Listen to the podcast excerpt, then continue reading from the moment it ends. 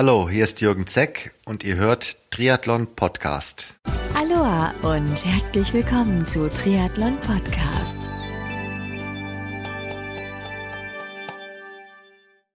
Aloha und herzlich willkommen zu einer neuen Ausgabe vom Triathlon Podcast. Ich bin Marco Sommer und Triathlon Podcast wird dir mit freundlicher Unterstützung von Wechselszene Sven Hindel GmbH und Kiwami präsentiert. Das Team von Wechselszene organisiert Top-Sport-Events in Deutschland, zum Beispiel den Chiemsee Triathlon oder die Chiemgau Team Trophy. Mehr Infos zu ihren Sportevents findest du auf der Website wechselszene.com. Du kennst die Trisuits von Kiwami noch nicht? Na, dann wird's aber Zeit, denn getreu dem Motto sehen, fühlen, fachsimpeln und anprobieren, kannst du dir bei den Kiwami Stützpunkthändlern die Trisuits anziehen und gegebenenfalls gleich kaufen. Die Adressen der Kiwami Stützpunkthändler findest du unter www.kiwami-deutschland.de. Mein heutiger Gast ist ehemalige deutsche Profi-Triathletin, Duathletin, mehrfache deutsche Meisterin sowie heute Landestrainerin im Bayerischen Triathlonverband und Coach. Wann und wie es bei ihr mit dem Triathlonsport losging, welche Erfahrungen sie während ihrer aktiven Zeit im Triathlonsport gesammelt hat. Und ich sag gleich, das waren nicht immer nur gute, welche Meinung sie zu Ironman BM auf Hawaii zum Beispiel vertritt. Und viele andere Themen spreche ich mit meinem heutigen Gast, Ute Schäfer. Viel Spaß nun mit dem Interview mit Ute.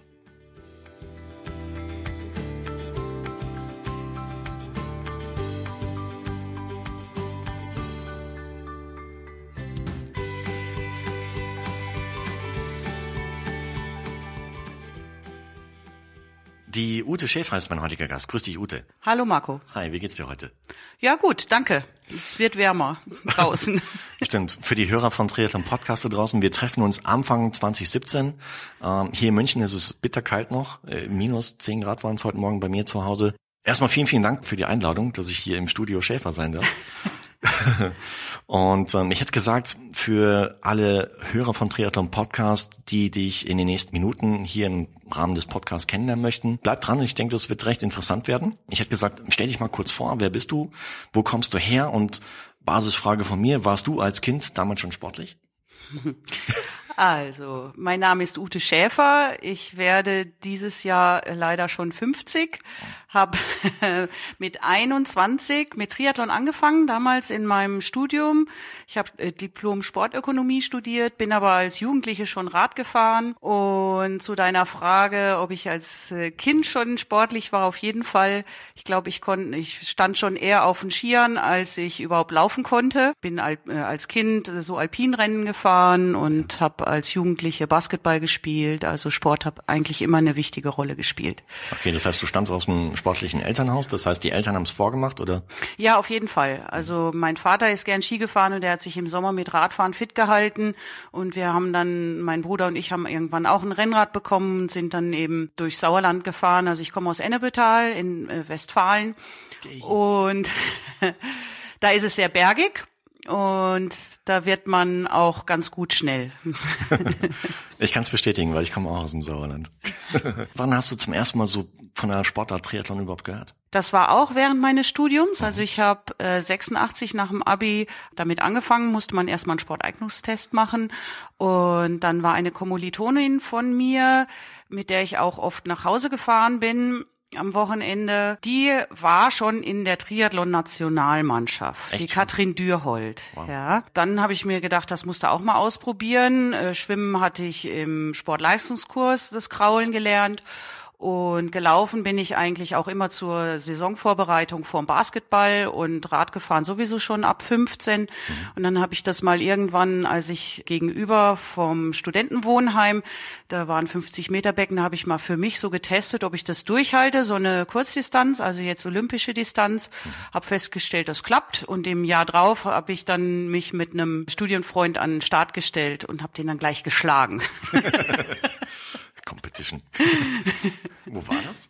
Das war in Kulmbach. Also okay. ich habe in Bayreuth studiert ja. und der erste Triathlon, den ich gemacht habe, war am Trebgaster Badesee in Kulmbach. Und da bin ich dann auch gleich Mitglied geworden dort im Verein, okay. im Kulmbach, weil der damalige Sportwart vom BTV, der hat mich dann gleich in seinen Verein geholt. Wow, also nach dem Rennen, also. Genau, genau. Am Ende der Saison war ich dann im Bayern-Kader wow. und bin dann gleich im Frühjahr auch mit, mit den Leuten ins Trainingslager nach Mallorca gefahren. Das war eine sehr äh, ja tiefgründige Erfahrung, weil ich eigentlich vorher nie irgendwie so strukturiert Triathlon gemacht habe. Ich glaube, ich hatte schon einen Hungerast nach der ersten Trainingseinheit. Wahnsinn.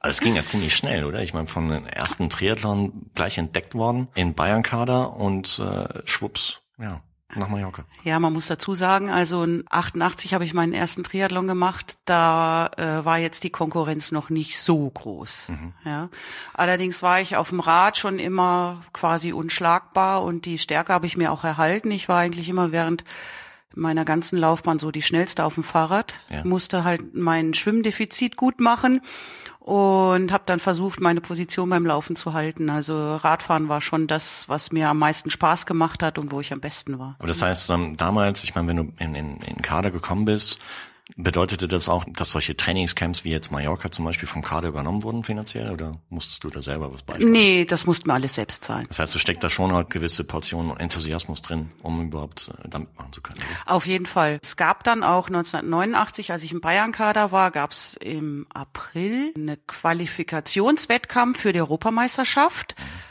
die erste offizielle Europameisterschaft, die es über die Kurzdistanz gab.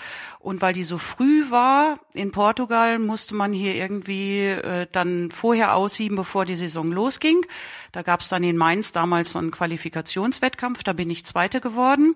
Und dann äh, durfte ich auch gleich mit zu den Europameisterschaften. Dann auch im selben Jahr Weltmeisterschaften haben wir alles selbst bezahlt, die ganzen Reisen. Also es war schon ein Stück Pionierarbeit. Die DTU hatte damals noch keine Fördergelder. Das kam erst so im Laufe der Jahre. Das heißt, wie hast du das dann finanziert? Über Preisgeld.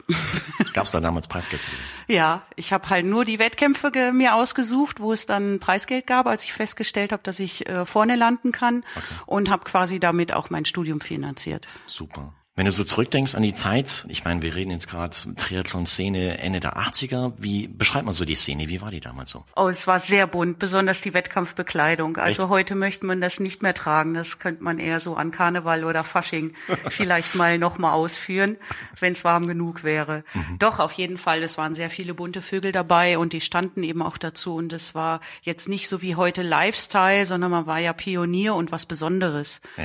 Heute ist es ja ganz normal. Also da wird man nicht mehr abgestempelt als äh, Exot, wenn man Triathlon macht. Und so Starterfeld, du hast eben gesagt, dass die Konkurrenz jetzt nicht so groß war. Wie, wie groß waren die Starterfelder damals so bei den Damen?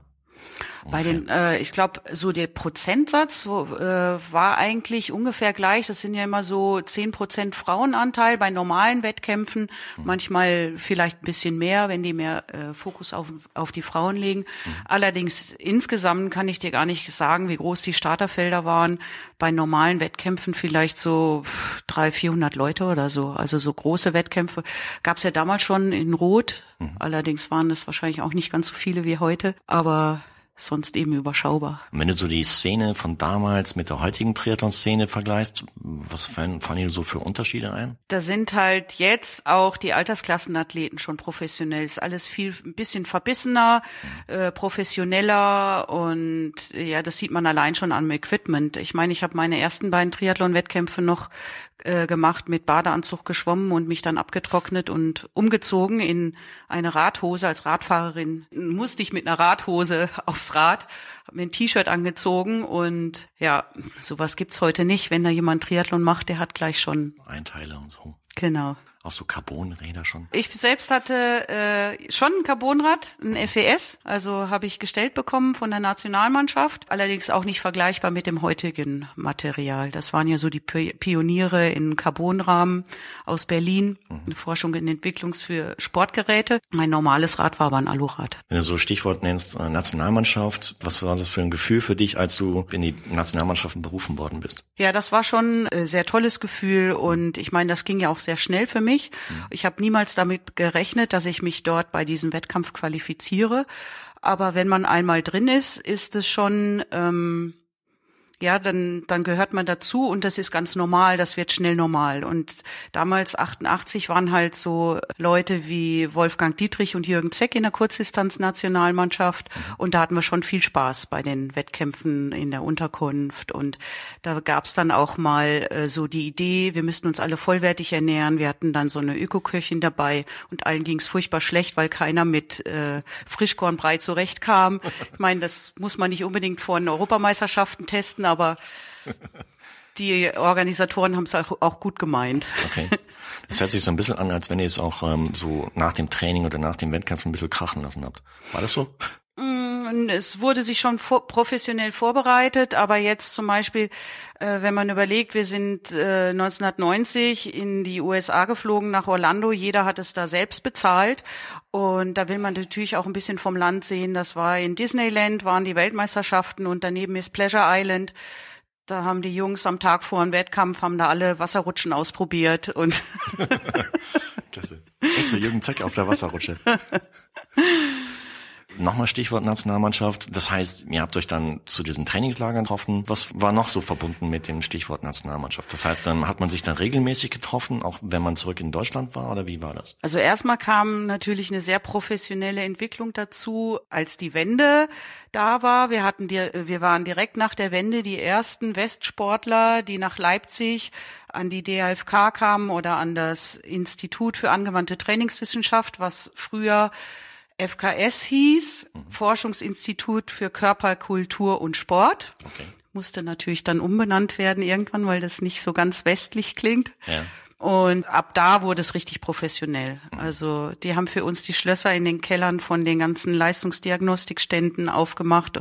Wir waren die ersten Westsportler, die da auf Herz und Nieren geprüft wurden, zweimal im Jahr. Da waren am Wochenende, wenn wir zur Leistungsdiagnostik da waren, waren da irgendwie 30 Leute dort, die uns untersucht haben, die das alles unentgeltlich gemacht haben, weil sie eben nicht wussten, ob dieses Institut bestehen bleibt, weil Köln hat natürlich Angst gehabt, dass äh, Leipzig denen den Rang abläuft und wollten eigentlich äh, das platt machen. Ja, also es haben über 800 Menschen dort im FKS gearbeitet vor der Wende und nach der Wende waren es gleich nur 120 und die haben das erstmal, glaube ich, ohne Lohn gemacht und haben dann eben aber auch trotzdem überlebt und jetzt mit dem IAT ist das ja ein sehr wichtiges Sportinstitut. Und ähm, wenn du so an die an die Medienwelt damals zurückdenkst, weil ich weiß aus dem Gespräch mit dem Benny Lindberg zum Beispiel, dass der damals seine Pressenotizen alle selber geschrieben hat. Wie wie war das bei dir zu der Zeit? Ich hatte auch keinen Manager. Ich habe dann äh, schon auch selbst gesehen, dass ich bisschen präsent bin in den Medien. Allerdings war das für mich sehr schwierig, wenn man jetzt nicht in einer Heimatstadt wohnt, wo man eigentlich bekannt ist. Und ich habe ja in Bayreuth studiert, wo mich eigentlich niemand kannte. Und da war ich eigentlich so gut wie nie vertreten. Ab und zu war mal ein Artikel von mir in Ennepetal in der Zeitung, aber das war jetzt nicht so dolle. Mhm. Wo ich natürlich dann vertreten war, war im Triathlon-Magazin, was früher noch Triathlon-Magazin und nicht Triathlon hieß. Genau. Wie ging es danach weiter? Ich meine, ich höre so raus, der Fokus war so ein bisschen auf, auf Kurzdistanz-Triathlon. Mhm. Als Kurzdistanzler hatte man damals vielleicht schon das Ziel, irgendwann nach Olympia zu kommen. Ich meine, Triathlon war zu dem Zeitpunkt noch nicht olympisch, aber es stand im Raum halt mir, dass das Triathlon olympisch werden würde. Ich meine, letztendlich ist es dann auch 2000 geworden. Ähm, war das jemals ein Ziel für dich? Äh, es war schwierig für mich, weil ähm, also die Deutsche Triathlon-Union hat ja sehr stark mit dem Weltverband dran gearbeitet, olympisch zu werden. Mhm. Die haben ja auch ständig überlegt, wie schaffen wir das? Man muss ja die olympische Karte erfüllen. Es müssen genug Leute Triathlon machen in genug äh, genügend Ländern und Mitglieder sein.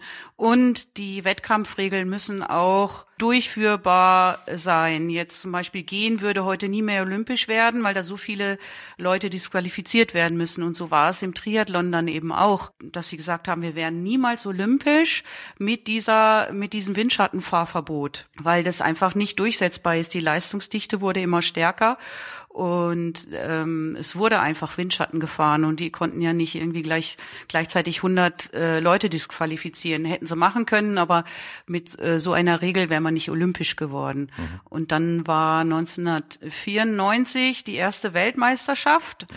die mit Windschattenfreigabe stattgefunden hat und da habe ich mich dann geweigert zu starten. Echt?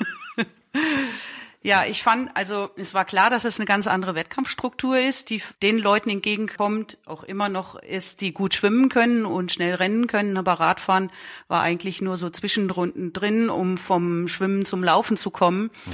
Und das ist als schnelle Radfahrerin natürlich von der Wettkampfstruktur her äh, jetzt für mich nicht so geeignet gewesen. Und das ist ja vielleicht vergleichbar auch mit dem Skilanglauf, als das so aufkam, als die Leute plötzlich gemerkt haben, wenn sie einen Schlittschuhschritt machen, äh, sind sie schneller. Und da ist ja dann auch ruckzuck dann äh, sind da zwei Sportarten oder zwei Disziplinen draus geworden aus dem klassischen und Skaten und so hat sich das im Triathlon auch auseinanderdividiert, aber am Anfang ist es eben schwierig, da eine Grenze zu ziehen. Und ich war halt acht Jahre in der Nationalmannschaft, solange das noch mit Windschattenfahrverbot war. Ja. Und dann, nachdem ich mich da auch gegen die Windschattenfreigabe ausgesprochen habe, bin ich dann irgendwann auch ausgemustert worden. Wegen deinem Statement? Wegen deiner Meinung ja, ich weiß, ich weiß immer noch nicht genau, warum und wieso, und ich habe es auch nur über Nachfragen und zufällig erfahren. Ich war, äh, ich hatte mich für einen A-Kader qualifiziert über meine Wettkämpfe bei der WM und EM in 1996 und dann habe ich bei der Deutschen Sporthilfe meine Abwesenheit zu den Trainingslagern eingereicht und die haben sich total gewundert. Sie meinten, du stehst nicht mehr auf der Liste. Und dann habe ich mich auch gewundert und habe mal bei der Deutschen Triathlon Union angerufen und dann habe ich per Fax äh, die Mitteilung bekommen, dass ich aufgrund äh, verbandsschädigenden Verhaltens aus der Nationalmannschaft ausgeschlossen bin. Aber den Grund weiß ich bis heute nicht. Das war der äh, jetzt wieder und damals Präsident der Dr. Martin Engelhardt, okay. der mir das Fax geschrieben hat. Was ging dir durch den Kopf, als du das bekommen hast? Ja, ich habe das überhaupt nicht verstanden, aber man kam an die Leute nicht ran. Das war einfach eine Tatsache. Auch der damalige Nationaltrainer, der Dr. Arndt Pfitzner aus Leipzig, der hat sich niemals bei mir gemeldet oder gesagt, wieso und weshalb. Es war einfach so. Ich habe mich dann in 97 nochmal für die Europameisterschaft qualifiziert. Mhm. Also ich war nicht mehr Nationalmannschaft, aber ich war halt trotzdem noch über die Leistung, halt mussten sie mich mitnehmen zu den Europameisterschaften und habe dann auch das erste Mal dort ein Rennen ausprobiert mit Windschattenfreigabe. Das war in Finnland eine sehr bergige Strecke. Es war ganz gut, aber ich war jetzt von der Leistung nicht toll. Es war ist einfach Fakt, dass wenn man jetzt, äh, wenn die Mädels im flachen Windschatten fahren können, dass man als gute Radfahrerin da nichts zu bestellen hat. Es war trotzdem ein schönes Erlebnis, weil da gab es am nächsten Tag zum ersten Mal äh, so eine Team-Europameisterschaft. Da mussten wir zu viert einen Kur äh, so einen äh, Supersprint machen. Und das war schon toll. Da sind wir so ganz knapp hinter den Schweizern Zweiter geworden. Stark. Wenn du so an den Rauswurf nochmal aus dem Kader denkst, ähm, hat das doch finanzielle Konsequenzen für dich gehabt? Nö, eigentlich nicht ja, ich habe bei den Europa- und Weltmeisterschaften gab es ja jetzt nicht Preisgeld zu gewinnen, mhm. sondern wir mussten ja eigentlich, obwohl irgendwann mussten wir dann eben auch, um zum Welt- und Europameisterschaften zu fahren, nichts mehr zu zahlen. Auch äh, die Trainingslager sind von der Deutschen Triathlon Union übernommen worden. Aber ich habe hauptsächlich vom Preisgeld gelebt. Mhm. Und da gab's jetzt bei EM oder WM jetzt keine Mörderpreisgelder, auch von der äh, deutschen Sporthilfe nur so geringe Prämien, die da ausgeschüttet wurden. Mhm. Und ich habe halt hauptsächlich international Wettkämpfe gemacht, halt mit Preisgeld. Damals gab es so eine Triathlon Professional Tour. Da gab es ganz, ganz gut Preisgeld und ich meine, das, das Thema Windschatten ist, äh, ist bis heute ebenfalls aktuell geblieben. Wie siehst du die Entwicklung oder wie siehst du das Thema heute? Ich meine, heute reflektierst du etwas anders als damals vielleicht.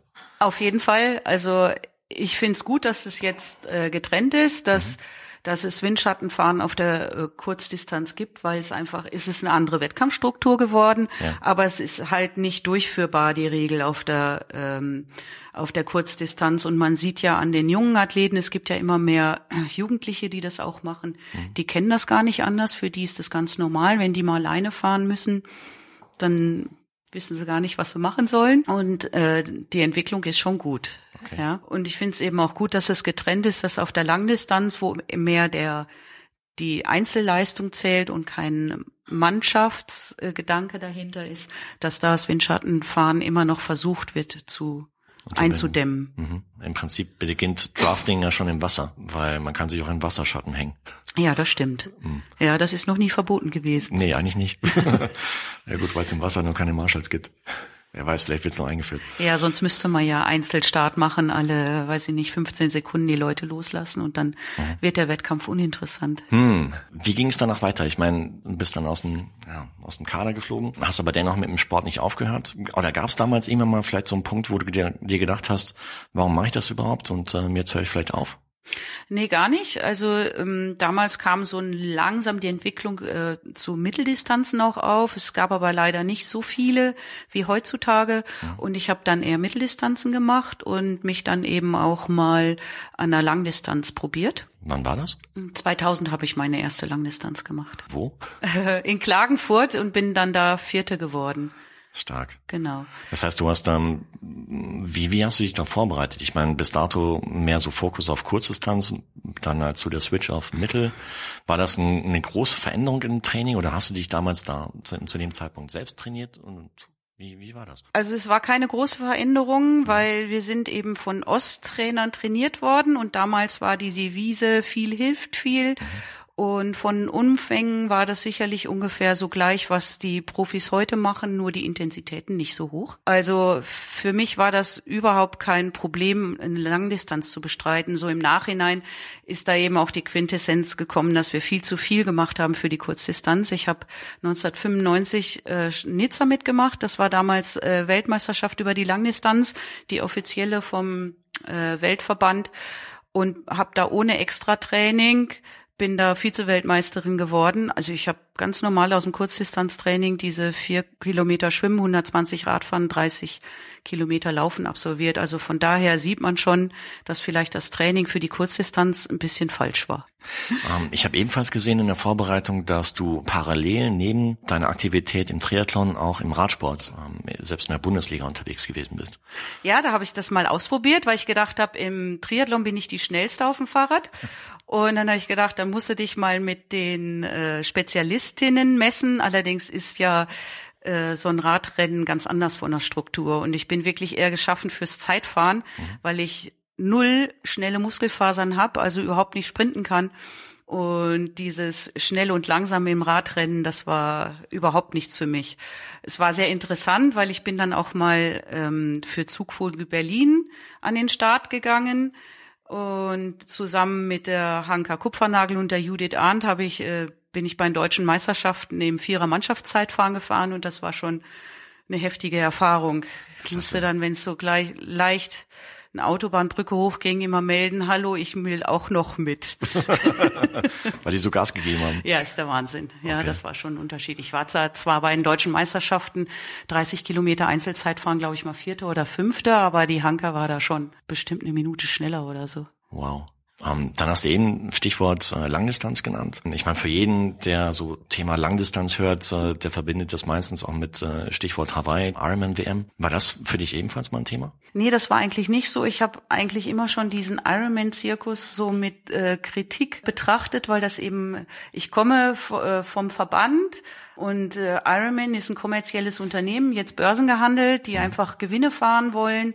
Und für mich war das immer schon zu viel Hype um eine nicht offizielle Weltmeisterschaft. Und ich habe eben von Triathlonsport gelebt, professionell. Und ich hätte jetzt keinen Sponsor gehabt, der äh, mir diese Reise finanziert hat. Und dort ins Preisgeld zu kommen, ist auch sehr schwierig. Also wäre das sehr unprofessionell von mir gewesen, dort an den Start zu gehen. Zumal das auch kein schöner Wettkampf ist. Ich habe es mir mal angeschaut. So als mein damaliger Freund dort sich qualifiziert hat, habe ich am Streckenrand gestanden. Ist ja sehr langweilig, ne?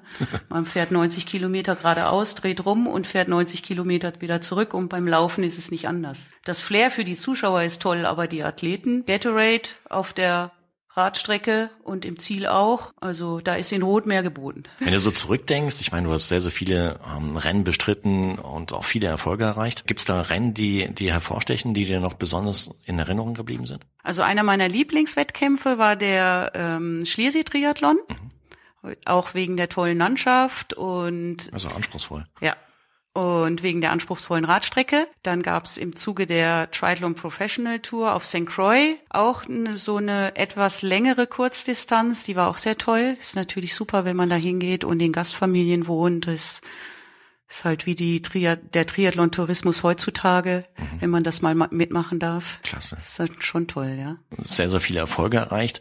Gibt es da so einen Erfolg, der hervorsticht? Ja, für mich war das eben 1995 Vize-Weltmeisterin über die Langdistanz zu werden schon für mich der größte Erfolg, weil ich da auch einen super Tag hatte. Also mhm. das Laufen war genial. Ja, okay. Also das ist schon toll, wenn man da so in so einen High reinkommt, dass man so schnell rennen kann, dann über 30 Kilometer. Ich, ich verbinde jetzt mit den Erfolgen, du hast auch entsprechend Medaillen und Pokale gewonnen. Hast du die alle noch? Nee. Heute? Nee? Echt nicht? Wieso nicht? Nee. Wenn, wenn man so mit Pokalen überflutet wird, dann ist es irgendwann für einen selbst nichts mehr wert. Es gab ja oft bei Wettkämpfen vier Pokale, ein für die Altersklasse, ein für Gesamtsieg, ein für den Seriensieg und hat man ganz schön viel es zu gibt schleppen, nur ne? so ein, es, genau, es gibt nur so ein paar Sachen. Da stehen noch in Ennepetal im Keller steht so ein Adler aus Agilas von vom Europacup, halt so so schöne Erinnerungsstücke. Ich meine, du hast vorhin gesagt, du hast dich auch finanziert über Preisgelder. Wenn du so an die Preisgelder, die damals ausgeschüttet wurden, ähm, so vergleichst mit den Preisgeldern, die heute ausgeschüttet werden, gibt es da massive Veränderungen oder was würdest du sagen? Ja, auf jeden Fall. Also mhm. wenn man jetzt im Weltcup in ähm, bei der olympischen Distanz vorne mit dabei ist, da glaube ich, kann man sehr gut davon leben. Also das sind ja gute Preisgelder, aber es wird, glaube ich, eher so auf weniger Athleten verteilt. Mhm. Das war früher ein bisschen anders. Da gab es halt nicht so viel Preisgeld, aber mehr Wettkämpfe, bei denen man Preisgeld gewinnen konnte. Mhm.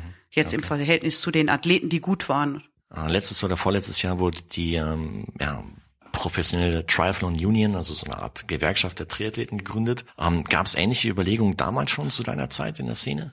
Unter den ja, Profis? es gab immer über, äh, Überlegungen. Wir mhm. hatten auch äh, immer einen Athletensprecher in der Nationalmannschaft, mhm. der versucht hat, so ähm, zwischen der Deutschen Triathlon Union und den Athleten halt zu äh, kommunizieren, ist aber nie so viel bei rumgekommen. Also es ist schon schwierig, mit den Funktionären zu reden und da was zu erreichen. Also auch wegen der Gleichstellung der Preisgelder gab es schon immer so eine Richtung, dass sich da Frauen dafür eingesetzt haben, auf jeden Fall. Basierend auf deinen Erfahrungen, die du damals selbst als Profi gewonnen hast, welche, welche Tipps würdest du heutigen angehenden Profis mit auf den Weg geben? Ja, das ist gar nicht so leicht. Also es ist ja alles professioneller geworden und ich glaube, das ist gut, wenn man äh, noch nebenher einen anderen Job macht. Ich habe bei vielen gesehen, die, wenn sie sich entscheiden, Profi zu werden, die dann sehr unter Druck stehen und so arg unter Druck stehen, dass plötzlich gar nichts mehr läuft, mhm. weil sie ja eben gewinnen müssen und dann geht die nötige Lockerheit verloren. Äh, verloren. Mhm. Und ich glaube, das ist wichtig, dass man für den Kopf auch noch was tut, dass eben der Körper im Training und im Wettkampf gut Leistung bringen kann. Wie hast du das Thema gelöst? Damals? Also ich habe ja, ich war eigentlich gar nicht schlecht während äh, meines Studiums. Ich habe bis 92 Sportökonomie studiert. Ich habe schnell angefangen zu studieren, damit Triathlon angefangen und dann wurde jetzt wurde das Tempo mit meinem Studium etwas langsamer. Ich hatte nach drei Semestern mein Vordiplom und dann habe ich noch fünf oder sechs Semester für mein Hauptdiplom gebraucht. Na komm, neun Semester insgesamt oder? ist doch cool. Oder zehn. Irgend sowas, genau. Also es wurde dann rasant langsamer im Studium und für mich war das aber optimal. Jetzt so die Mischung aus Training und ähm, Studium war super. Und danach musste ich mich kopfmäßig eben mit meiner, ja, quasi Vermarktung beschäftigen. Also ich hatte jetzt keinen Manager, ich musste halt mich kümmern, dass ich eben zu Wettkämpfen eingeladen werde und so weiter. Das war alles viel schwieriger, weil es gab ja gerade mal in Ennepetal ein Fax bei einem befreundeten Unternehmer, wo ich dann versucht habe, mit irgendwelchen ausländischen Veranstaltern zu kommunizieren. Jetzt also. schreibt man eine E-Mail, ja, und das war früher alles ein bisschen komplizierter. Ja, klar. Wie war das, das Thema Sponsoring? Wie, wie bist du das angegangen? Entsprechend auch mit dem Fax dann Unternehmen angeschrieben und ja, gefragt, ob sie sich finanziell unterstützen können? Genau, und nicht per Fax, sondern halt angerufen oder halt meine, so eine Sponsorenmappe hingeschickt und mhm. dann ging das eher so über Telefonate. Ich stelle mir vor, so als, als ja, Außenstehender, dass man wenn es um, um Sponsoring geht, äh, Materialsponsoring vielleicht recht einfach ist oder etwas einfacher als finanzielle Sponsoring. Wie, wie war das bei dir? Welche Erfahrungen hast du da so gemacht? Also ich hatte eigentlich äh, nur Materialsponsoren, die auch Prämien bezahlt haben, also auf Erfolg dann bin ich belohnt worden, aber ich habe jetzt niemanden gehabt, der mir monatlich Geld gezahlt hätte. Das war eigentlich nur von der Sporthilfe. Mhm. Dadurch, dass ich A-Kader war, habe ich dann Unterstützung bekommen, weil mhm. äh, die, die Deutsche Triathlon Union sehr früh schon das professionell angegangen hat, da äh, obwohl wir nicht olympische Sportart waren, da eine Unterstützung zu bekommen. Was faszinierte dich damals an der Sportart Triathlon? Warum überhaupt Triathlon? Ich glaube, ich habe das selbst so nicht gewusst, aber ich war schon immer ein Typ, der sehr ausdauernd ist. Also ich habe halt Basketball gespielt und ich war immer in der letzten Drittel der zweiten Halbzeit, also dann, wenn alle nicht mehr laufen konnten, bin, habe ich erst richtig aufgedreht. Und war immer die langsamste in Sprint und mir hat das Radfahren Spaß gemacht und einfach, ich habe immer Bewegung gebraucht. Ich habe auch irgendwann angefangen, vorm Basketballtraining laufen zu gehen, weil die mir meine Team, äh, meine Mannschaftskolleginnen nicht aktiv genug waren im Training, damit ich da ausgelastet hingehe und habe ich halt vorher schon ein bisschen geschwitzt. Super. Ja, ohne dass mir das irgendjemand erzählt hätte, einfach so von innen raus. Ich kann gar nicht genau sagen, wieso. Ja, ich habe ebenfalls in der Vorbereitung gesehen, du hast neben ähm, Langdistanz, Ironman-Distanzen auch mal ähm, so ja, Xterra-Rennen gemacht. Ähm, wie wie kam es dazu? Weil ich meine, äh, ist ja schon was anderes, wenn man halt ähm, bei Xterra erstmal mit dem Mountainbike unterwegs ist. Äh, man macht sich auch dreckig. Ja, also das war eine sehr tolle Erfahrung und für mich nochmal so back to the roots, weil das dann, weil das wieder so ein quasi Art neue Disziplin im Triathlon war und vom Gefühl her war das dann so wie früher in den Anfängen, so Ende der 80er, Anfang der 90er Triathlon zu machen, weil das nur 200, 300 Leute am Start standen und eben was Besonderes war. Da die Strecken wurden auch immer anspruchsvoller dann bei den X-Terras und da musste man auf dem äh, Mountainbike dann schon was drauf haben. Da war bei mir technisch jetzt nicht so viel zu holen, aber mit dem nötigen Raddruck habe ich das dann auch Ausgeglichen. Ausgeglichen, genau, meine Defizite bergab. Ich habe aber schon auch Techniktraining gemacht, dann so Mountainbike. Okay. Und ich meine, als Triathlet muss man im Winter auch Rad fahren und da bin ich ja schon immer Mountainbike gefahren. Mhm. Irgendwann gab es dann den Punkt, ja, wo du dann deine aktive Karriere im Triathlonsport beendet hast. Wann war das und wie ging es dir damit, überhaupt, dann aufzuhören damit? Ja, also es hat sich so über die Jahre hin herauskristallisiert, weil ich eigentlich dauerverletzt war. Ich hatte eigentlich als ich richtig gut war, nie Verletzungen. Das ist natürlich auch das A und O eines Spitzensportlers. Diejenigen, die am wenigsten verletzt äh, sind, die sind vorne mit dabei. Ich meine, es ist bei den Leichtathleten noch extremer.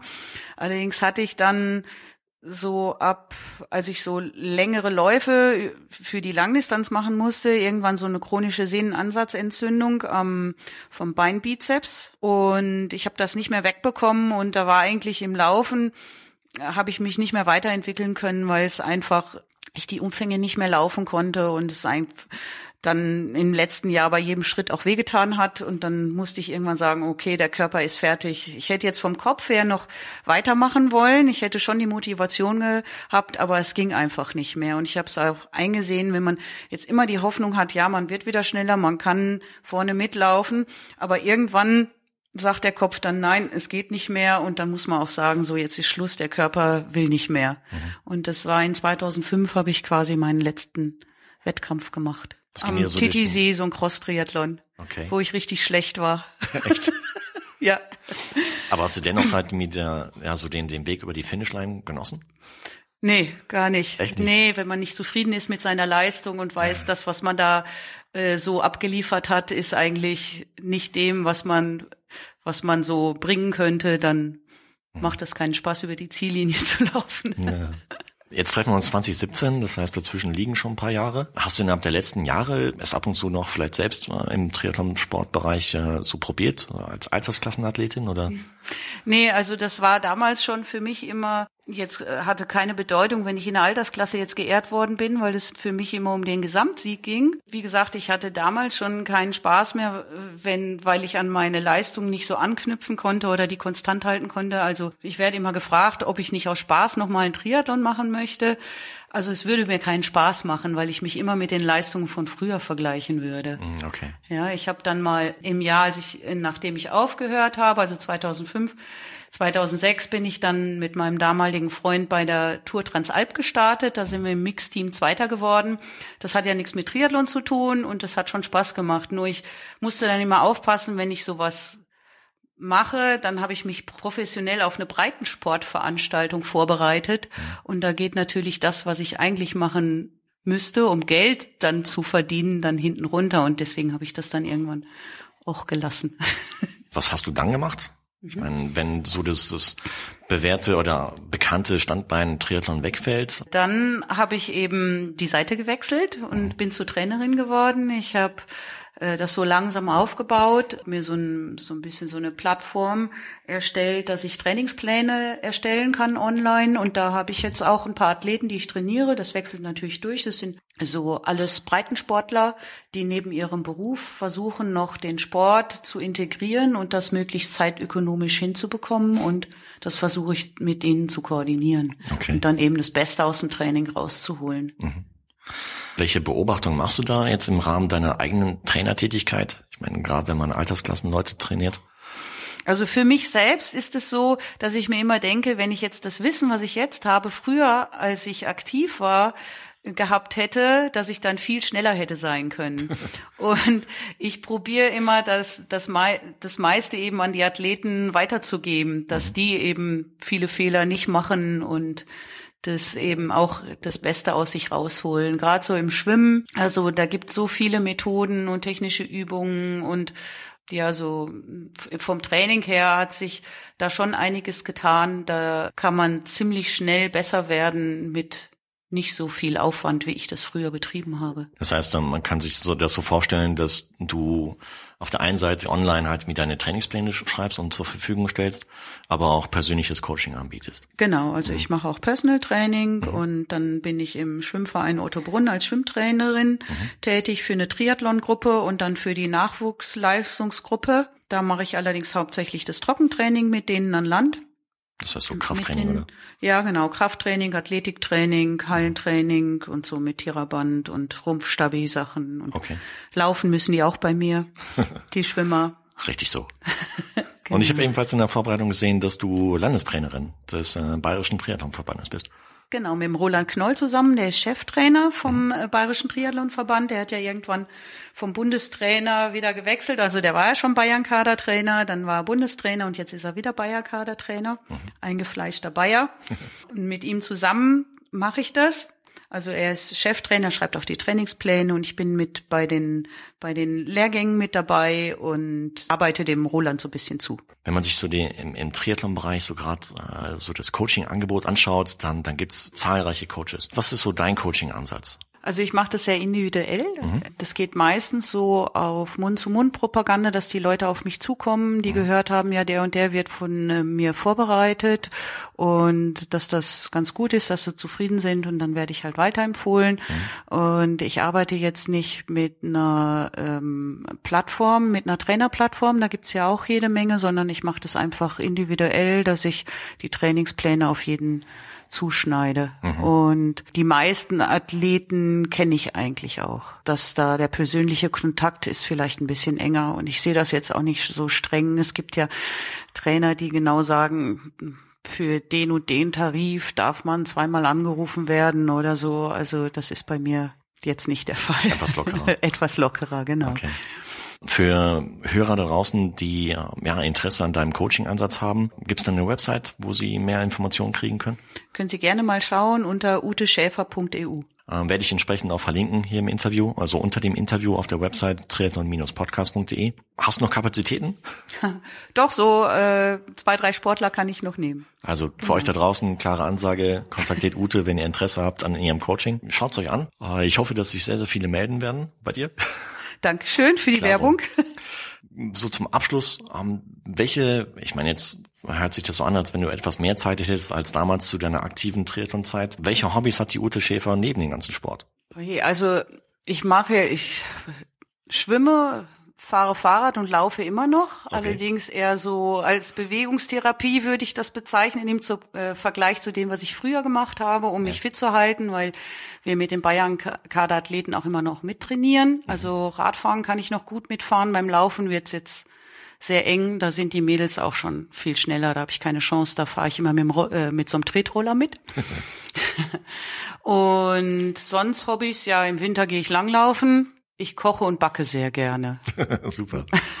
ja, juckt's nicht doch irgendwann mal halt wie bei solchen, bei manchen Rennen vielleicht teilzunehmen? Ähm, sei es jetzt auch so Mountainbike-Rennen oder Transalp zum Beispiel nochmal? Nee, muss gar nicht unbedingt sein. Also die Tour Transalp, das war eine tolle Erfahrung. In dem Jahr habe ich mir gedacht, mit so vielen Radkilometern muss man noch was anfangen. Dann bin ich mal beim Ötztaler Radmarathon gestartet. Ich glaube, ich habe irgendwie so neun Stunden gebraucht. Und ich finde, länger als acht Stunden sollte man nicht auf dem Rad sitzen am Tag. Also mhm. würde ich jetzt auch nicht nochmal an den Start gehen. Was ich mal gemacht habe, was allerdings auch kein Triathlon ist, sondern Megathlon 2012, bin ich da beim Megathlon am Bodensee gestartet. Da kommt ja noch, äh, also das ist 1,5 Schwimmen. Mhm.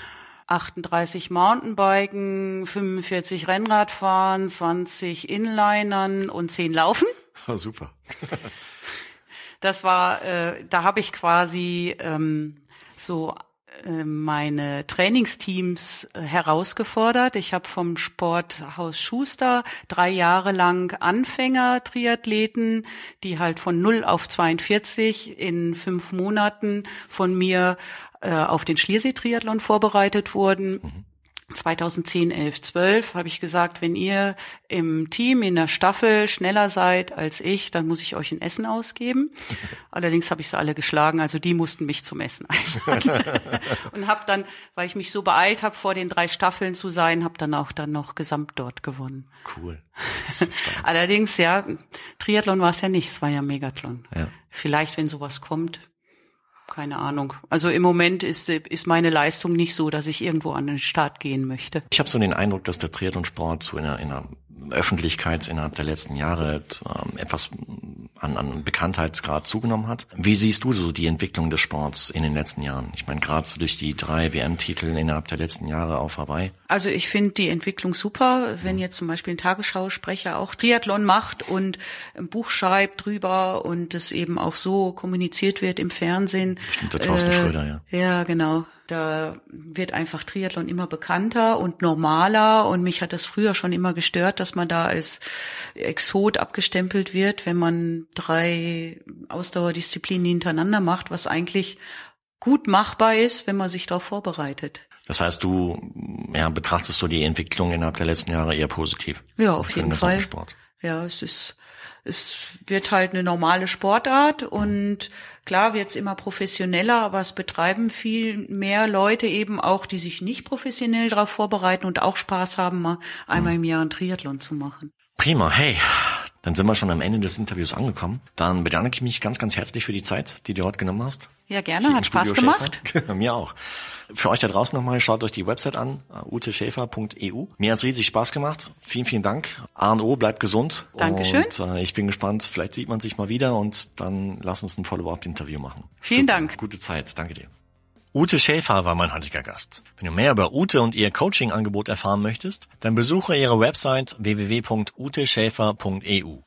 Dieses Interview wurde dir mit freundlicher Unterstützung von Kiwami und Wechselszene Sven Hindel GmbH präsentiert. Wenn du mehr über Kiwami und ihre Tree-Shoots erfahren möchtest, dann besuche die Website kiwami-deutschland.de und schau bei einem der zahlreichen aufgezählten Stützpunkthändler vorbei. Und wenn du mehr über Wechselszene und ihre Events erfahren möchtest, dann besuch die Website wechselszene.com. Hat dir das Interview mit Ute gefallen? Wenn ja, dann freue ich mich sehr über deinen Kommentar auf meiner Website triathlon-podcast.de und wenn du mir auf Instagram folgst. Und selbstverständlich freue ich mich natürlich auch darüber, wenn du bei der nächsten Ausgabe von Triathlon Podcast wieder mit dabei bist. Also, bis dahin bleib sportlich, dein Marco.